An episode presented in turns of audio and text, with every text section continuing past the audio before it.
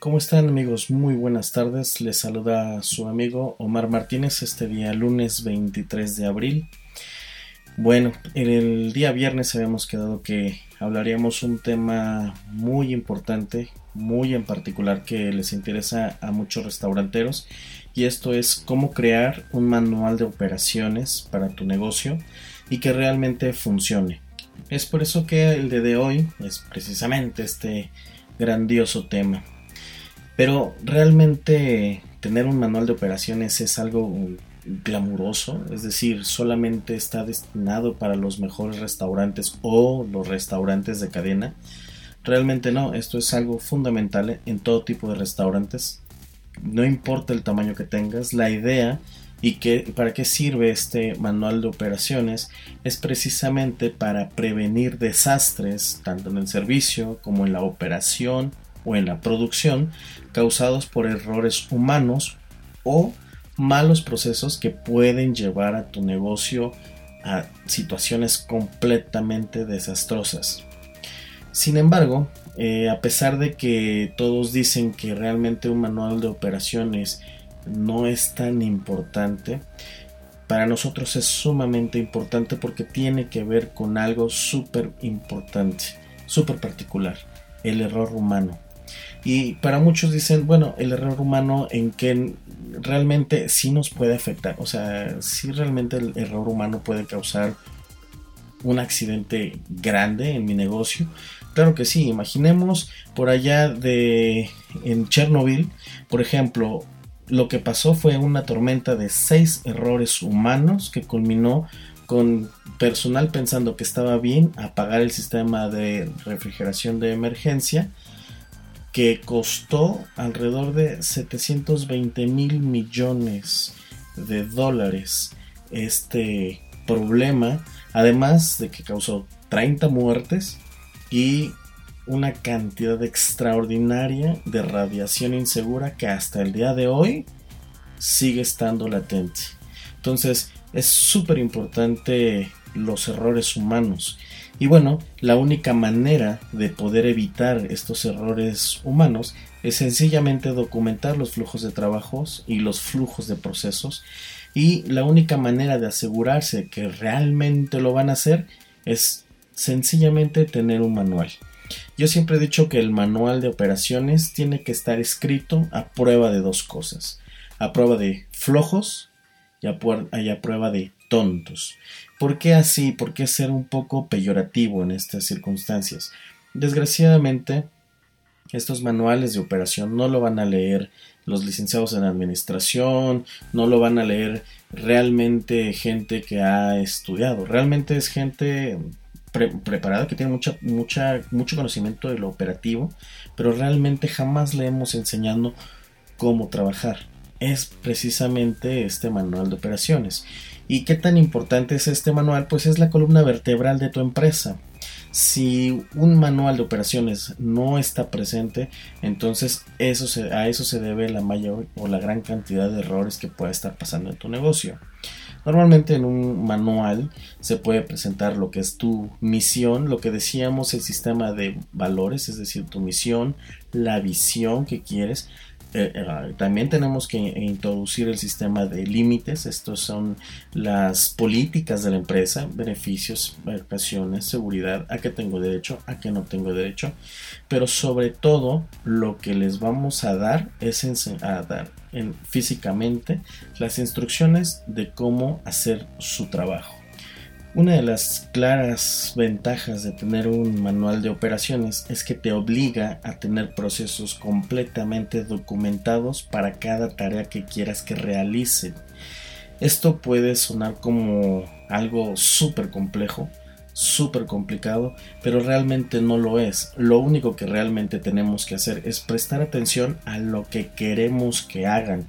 Eh, todos estos días en estos podcasts he hablado sobre uno de los sistemas, mejores sistemas de manual de operaciones es el de el de Starbucks. Lo que estábamos diciendo es, no importa si es bueno o malo tu negocio, mientras tengas un muy buen manual, es decir, mientras exista un muy buen software corriendo eh, en, la mente de tus empleados, esto va a permitir que puedas escalar.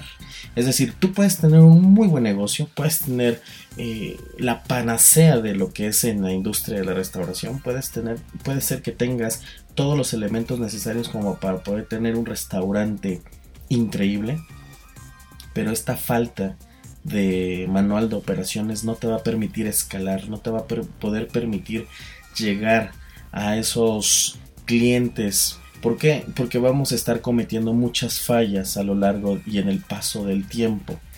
Acuérdense, para poder realizar este manual de operaciones hay algo súper importante que tenemos que tomar en cuenta, que todos somos responsables. No, aquí no es tan solamente la visión del dueño. Aquí no es que yo, yo soy el gerente y ellos lo tienen que hacer. No. Sino una parte importante de la reducción de este error humano es responsabilizar a todos por sus acciones al detallar precisamente la jerarquía, las descripciones de puestos y las partes que están involucradas en una determinada área, es decir, por ejemplo, el área fría, de hecho mantiene esa responsabilidad de lo de quién debe de hacer las cosas, cómo lo debe hacer y qué pasa si no se realiza. Esto es toda la corresponsabilidad y esto es importante poderlo plasmar en este manual de operaciones. ¿Y qué incluir en este manual de operaciones? Bueno, es súper recomendable incluir todo lo que decíamos sobre el sistema de valores y toda la parte del sistema de límites. El, el desafío a cumplir aquí en el manual de operaciones es tener los suficientes detalles como para tener una base de conocimiento integral en todo el equipo y no que realmente se vuelva solo retórica sin ningún fundamento. Por ejemplo, para el manual de operaciones lo que es importante que debamos integrar sería tener la jerarquía de la compañía. Es muy importante tener esta jerarquía en el restaurante, es decir, no solamente es el dueño o el gerente, quién está abajo, el, capitán, el jefe de piso, el mesero, el garrotero, la hostess de quien depende, el ballet parking, a quién va a depender, porque a veces si no tenemos una jerarquía, no me exijas a mí como un empleado que pueda dar resultados si realmente no sé quién va a medir mis resultados y cómo se van a medir esos resultados. Recuerden, mientras no haya una redacción, mientras no haya algo sustentado, Aquí los empleados sencillamente harán lo que ellos creen que es correcto. Por eso es importante, algo que debemos incluir son las descripciones del puesto. En estas descripciones del puesto, ¿qué es lo que vamos a hacer? Realmente detallar, por ejemplo, el chef, ¿qué va a hacer? ¿Qué tiene que llegar? Imagínense que ustedes llegan y son el chef. ¿Qué quieren que haga? Desgraciadamente, muchos de los que redactan los manuales de operaciones a veces son los dueños y luego me dicen, eh, precisamente por eso contraté un chef, porque no sé qué hace un chef. En, en este caso es importantísimo, por eso decíamos que esto es una responsabilidad de todos y que realmente sí deba de existir esta corresponsabilidad en la parte de, de redacción con toda nuestra gente. ¿Por qué? Porque en este, en este proceso de descripción de puestos, ahí es donde vamos a detallar cada una de las cosas que nosotros queramos que ellos hagan. Vamos a hacer un ejemplo. Vamos a hacer brevemente una descripción y un, un detalle de las actividades, por ejemplo, de una cajera. Primero es necesario tener un perfil, es decir, necesitamos el puesto, el título, que sería una cajera, a qué departamento va a pertenecer, quién, es, quién va a ser su jefe inmediato, toda su parte de datos generales, es decir, la edad, el sexo o el estado civil que nosotros queramos tener en nuestros negocios. Algo importante es poner lo que es la formación, qué queremos que tenga, si queremos que tenga preparatoria terminada, que esté preparatoria trunca, que solamente hay una carrera técnica, si queremos que sea una licenciatura terminada, realmente qué, con, qué, con qué atributos de formación lo queremos, cuánta experiencia queremos que haya tenido como cajera, qué conocimientos adicionales ella aporta. Puede ser computación, manejo de facturas, manejo de efectivo, eh, saber hacer un corte, saber hacer un arqueo y qué habilidades queremos que ella desempeñe. Por ejemplo, muchas de las habilidades son trabajo en equipo, que sea responsable, que esté organizada, que tenga facilidad para tomar decisiones y sobre todo que sea eh, hábil. ¿Ok? Bien, después vienen esas responsabilidades que es precisamente sus actividades. Imagínense que están redactando el puesto cajera. Lo primero que tienen que hacer, ¿qué sería? Llega la cajera y ¿qué va a hacer? ¿Prende la computadora o no tenemos computadora? ¿Qué, es lo que tiene que llegar a hacer? Lo, primero, lo que primero que tienen que realizar sería, por ejemplo, llegar y limpiar su área de trabajo. Esto sería primero detallado como qué hacer a la apertura o al momento de que tú entres a tu turno. Esto va a depender si es en la mañana o es en la tarde. Por ejemplo, algo común pudiera ser mantener tu área limpia, todos los días a la hora de que llegues debes de ordenar tu área de trabajo, mantenerla limpia, surtir, que, tengas todos los materiales necesarios como papelería.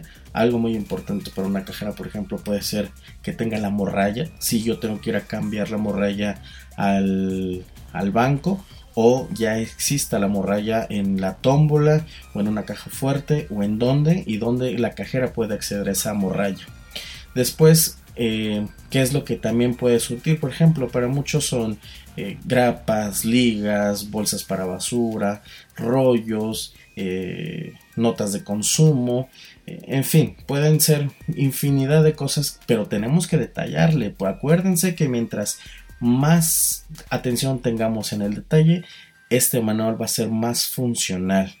Algo que también necesita hacer la cajera en el momento que llega sería que los comanderos, muchos restauranteros usan todavía estos, eh, estos comanderos, estos palomeras, en donde aun cuando llevan sistema, siempre llevan acomodado en una eh, en un recipiente de madera, en una caja con varios varios huecos, van numeradas todas las mesas y lo único que hacen es para mantener precisamente una organización a la hora de qué mesa está llegando cada cuenta y tener ahí precisamente muchos que usan las comandas físicas normalmente las tienen ahí para poder hacer. Es importante que aunque tenga sistema siempre es importante que los meseros y que se lleve una relación de comandas.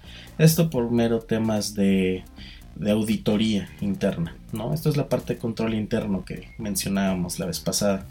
Bueno, en este caso es importante que los comanderos estén completos, eh, que, por lo, que por ejemplo la cajera será la responsable de entregar a cada vendedor o cada mesero o cada profesional al cliente, como tú quieras nombrar a tu personal, pues su tira de comandas y al final ella es la responsable de de que se lo vuelven a entregar o al final de su turno.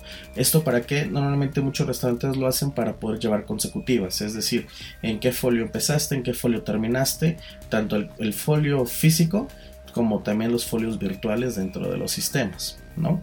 Bien, algo que pudiera hacer la mesera sería, vas a hacer reservaciones. Bien, ok, ¿Cómo voy a hacer una reservación? Tienes que poner, por ejemplo, los datos para una de una reservación pudiera ser, quiero que anotes el nombre, el número de personas, eh, la fecha o el día que va a ser la reservación, el número telefónico para confirmar esta reservación, si va a querer algo en particular, es decir, ya no hay, hay muchos restaurantes que todavía tienen ciertas áreas para fumar, si va a ser ahí, si no va a ser ahí, si va a ser en un privado, si es decir, algo, alguna petición en particular, ah, es que va a ser una, eh, no sé, una celebración, queremos que, eh, no sé, se toquen las mañanitas o quiero que me traigan este tipo de vino, en fin. Eh, es importantísimo eh, poderle detallar precisamente qué queremos que nosotros que ella tome para hacer esas reservaciones y una vez que haya terminado la, de la reservación y dónde la tiene que hacer ah bueno pues también tenemos que decirle que ojo no se te olvide que esto lo debes de registrar en el libro de reservaciones e informarle a tu jefe. Pudiera ser un jefe, de piso, pudiera ser un capitán, pudiera ser un gerente. Entonces necesitamos informar para, estar precisamente enterados. Después viene el core business de una cajera, que significa cobrar cuentas. Pero no nada más es cobrar, tenemos que ser explícitos en decirle qué tiene que cobrar. Por ejemplo, si llevan comandas físicas, que es importantísimo que tenga algo en particular, que siempre verifique que los meseros eh, realmente sus comandas estén cerradas y que tengan abre cierre, es decir, que esté toda la unión de comandas y que esta corresponda con la comanda virtual del, del sistema. Acuérdense que la cajera no nada más cobra, es una parte fundamental de esta de, eh, muy en particular de, todo este devenir restaurantero, las, las cajeras siempre tienen que ser un parteaguas. Es decir, si una cajera no me audita al mismo tiempo que cobra, eh, sencillamente puede dejar pasar muchas. Por eso es importante también en, estas políticas de los restaurantes es donde no se permiten esas relaciones personales y muchísimo menos con las cajeras. Las cajeras para nosotros o los cajeros sean hombres o mujeres, no importa, el, nosotros detallamos el puesto. La importancia de ese puesto es tal que incluso eh, yo eh, en algunos restaurantes hemos separado a la parte de cajeras y meterlo directamente a la administración y no depender de la operación, porque si no el gerente se vuelve juez y parte. Pero bueno, todo este tipo de sistema de límites también tiene que estar organizados en el manual de operaciones. Bien, entonces ya le estamos diciendo cómo cobrar, qué tiene que, recibir, qué tiene que hacer. Bueno, recibir el cobro correspondiente, ya sea en efectivo tarjeta. Aquí hacemos un paréntesis, le estamos dando dos opciones. Bien, si es por tarjeta, ¿sabe usar la, terminal punto de venta? No. Bien, entonces hay que hacer unos pasos adicionales de poderle decir qué tiene que hacer en la terminal punto de venta. Si es en efectivo, cómo lo tiene que hacer. Por ejemplo, pudiera ser que si es un pago en efectivo, debe tomar la cuenta, eh, devolver el cambio, guardar el efectivo en la caja y cerrarla con la llave. Si es pago con tarjeta, debes de realizar la tarjeta en la TPB, eh, introduces la cantidad, dejas abierto el voucher si quieren alguna propina, entregar al mesero o se cierra ahí. En fin, ahí es donde ustedes van a tener esos detalles y ahí sí cada restaurante es un mundo distinto en cómo cobrar. Bien. Eh, la parte de realizar facturaciones, eh, acuérdense que en las resoluciones es de que la factura tiene que ser realizada dentro de las instalaciones. Entonces, bien, hay un portal de facturación. ¿Qué pasa si ellos, si un cliente solicita una factura? Ah, bien, entonces se debe de hacer que eh, las facturas como deben de cómo deben de ingresarse entonces ahí tenemos que hacer otro manual de facturación algo súper importante muchos a muchos cajeros y a muchas cajeras siempre les decimos hey aguas aquí en esta parte de la facturación la propina nunca se factura entonces todo ese tipo de detalle aquí te tienes que volver tan quisquilloso como realmente quiere hacerlo. Después ya haces facturas y luego que termino de cobrar, hago facturas y hago todo eso todo el día. Después, ¿qué hago? Bien, pues haces una relación de, o un reporte de facturas donde vas a anotar eh, bien qué es lo que en qué folios de facturas estuviste, cuál fue el nombre del cliente o el RFC, el IVA, el total de factura. Esto porque esto nos sirve en la parte administrativa y como control interno para muchos dicen, la cajera está haciendo bastante. Realmente no, realmente sí les da tiempo de poder hacer todas estas, todas estas cosas. Después cierra la cajera, cierra su caja, ¿qué tiene que hacer? Ah, bueno, pues tiene que, no sé, por ejemplo, pagar propinas. ¿Qué tiene que hacer al momento de hacer una de los pagos con propinas? Eh, se va a hacer en tronco, se pagan en efectivo, las de tarjeta se pagan ahí mismo, cómo se hace esa conversión de las propinas de tarjeta y cómo se sacan, bajo qué formato, cada mesero me va a firmar, yo se los doy solamente al gerente, ahí tenemos que detallar y acuérdense muy importante, eh, en estos últimos meses se ha vuelto eh, mucho en boga el tema de las propinas con los meseros. Realmente este es un tema súper en particular que todos debemos atender.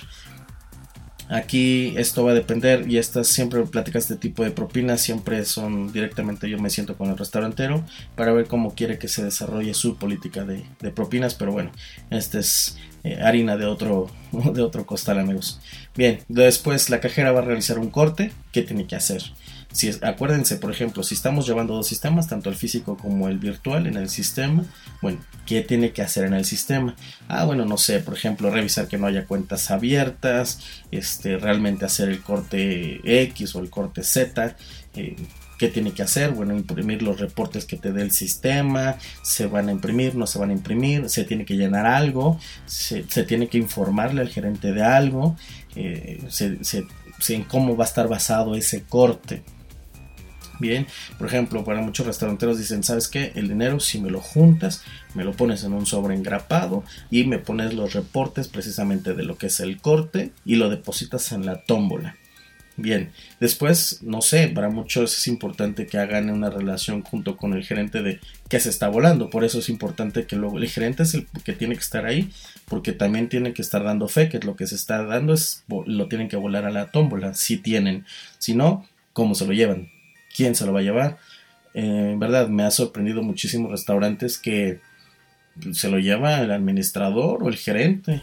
Entonces, bueno, ahí sí siempre corremos el riesgo que pase algo, ¿no? Después, ¿qué más tiene que hacer la cajera? Se va a entregar un reporte de, de, corte. Eh, ¿Va a hacer algo en particular o solamente hasta ahí llega? Bien, esto es básicamente cómo poder desarrollar esta descripción de puesto. Fue, yo sé que es un poco vago, pero creo que tiene las herramientas suficientes como para poderles detallar precisamente que tiene que estar haciendo una cajera. Acuérdense que es muy importante no dejar nada a la imaginación, no hay que dejar nada a la creatividad, porque a veces eh, nuestros empleados no están al tanto de los procedimientos operativos que necesitamos llevar en el restaurante, entonces no les podemos dar esa responsabilidad. Su responsabilidad radica en que tengan que desarrollar ese manual al pie de la letra precisamente, si quieres que lo desarrollen al pie de la letra, tienes que ser tan detallista como lo que realmente una cajera te preguntaría. ¿Qué más hago? Para muchos, por ejemplo, en el cierre es importante que, las, que se hagan las consecutivas, es decir, que se separen las comandas realmente por mesero y por folio. Esto, ¿por qué? Precisamente para llevar una muy buena administración. Entonces, todo este tipo de detalles son los que hay que plasmar y sobre todo, no nada más plasmarlo, enseñárselo, estar al pendiente. El programa de implementación realmente no es nada más bajar, darles el manual, tenerlo en la caja, hacer lo que lo firma el gerente, tomar tomarse todos una foto y decir, ahí está. Realmente no, el, plan de implementación es precisamente, tiene que estar un coach, es decir, tiene que estar el gerente o tiene que estar el administrador o tiene que estar alguien responsable en el que sí esté verificando que se estén llevando a cabo estos procedimientos. Por ejemplo, si la cajera como va a depender de la administración, entonces la, administración, el momento que ella reciba los cortes, perfectamente la administración va a poder saber si se está llevando o no al pie de la letra esta, este manual. Si no se está llevando al pie de la letra, acuérdense de los otros sistemas de control interno. Entonces, ¿yo qué tengo que hacer? Entonces tenemos que desarrollar un manual en la administración donde quién va a recibir el corte, cómo lo va a abrir, cómo lo va a separar, qué se va a registrar, cuándo se va a mandar a contabilidad. Es decir, realmente necesitamos tener bien detallados todos los pasos que debemos de tener para poder tener realmente un restaurante súper funcional.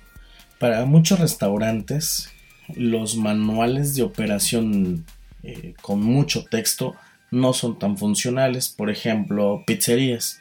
Para ellos los manuales de operaciones tienen que estar ahí pegados en tabloides, cómo tengo que, cuál es la receta de mi masa o en las salitas, cuál es la receta de mi, de mi salsa, qué tengo que hacer y esto siempre diagramado.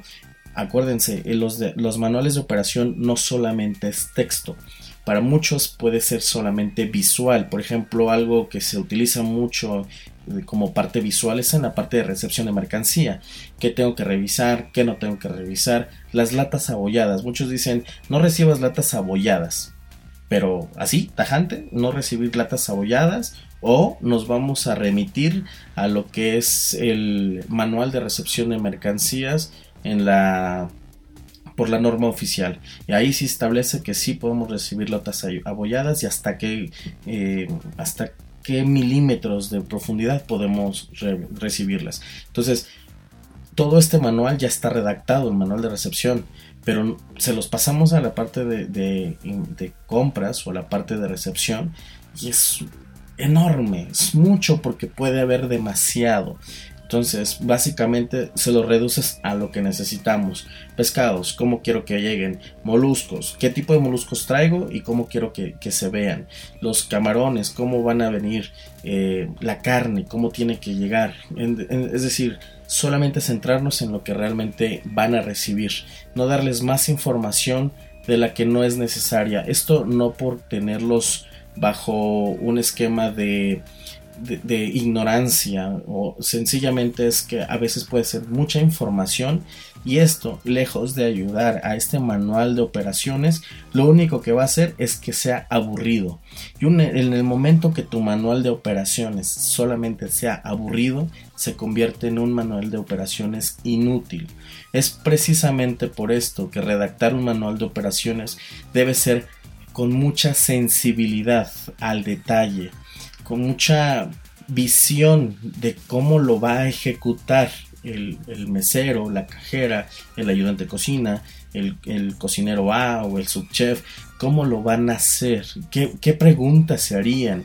Es por eso importantísimo que realmente tengamos esa corresponsabilidad, ya sea con yo como administrador o dueño, con el chef o con el gerente y decir, vamos a tener que sentarnos a redactar un manual de operaciones funcional.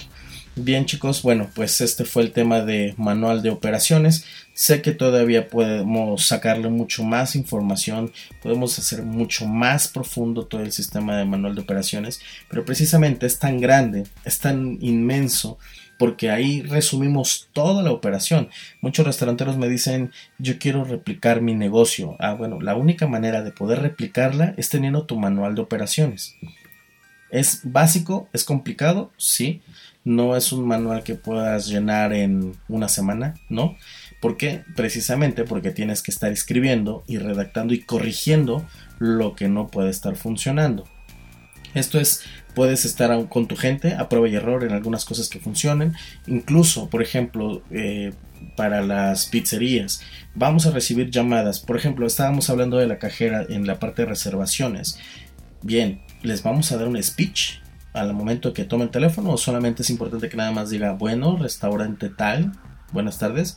O le a decir, hola, ¿cómo estás? Mi nombre es Omar Martínez. Eh, estás hablando al restaurante tal. Muy buenas tardes, ¿en qué te puedo ayudar? Básico, pero se lo tenemos que escribir. Entonces, todo este tipo de detalles son los que no podemos dejar de lado. Es importantísimo. Ustedes, por favor, como restauranteros, tómense ese tiempo de escribir, redactar y sobre todo detallar tu manual de operaciones. Un manual de operaciones no es un manual que sea muerto, significa que es vivo, es decir, es versátil, va a ir cambiando. ¿Sabes qué? Ya este speech ya quedó obsoleto, este ya no. ¿Sabes qué? La relación, eh, no sé, cambiado esto, ya no voy a llevar comandas, ya pude encontrar una manera de poder hacer auditorías sin necesidad de la comanda, entonces se borra esa parte del manual, se van adecuando precisamente a los cambios, a las vicisitudes diarias de tu restaurante. Bueno, pues eh, por el día de hoy fue todo. En verdad, si tienen nuevamente dudas, por favor háganme llegar todos sus correos electrónicos a omar.martinez.conega.com, conega con doble n. Visiten nuestra página también www.conega.com.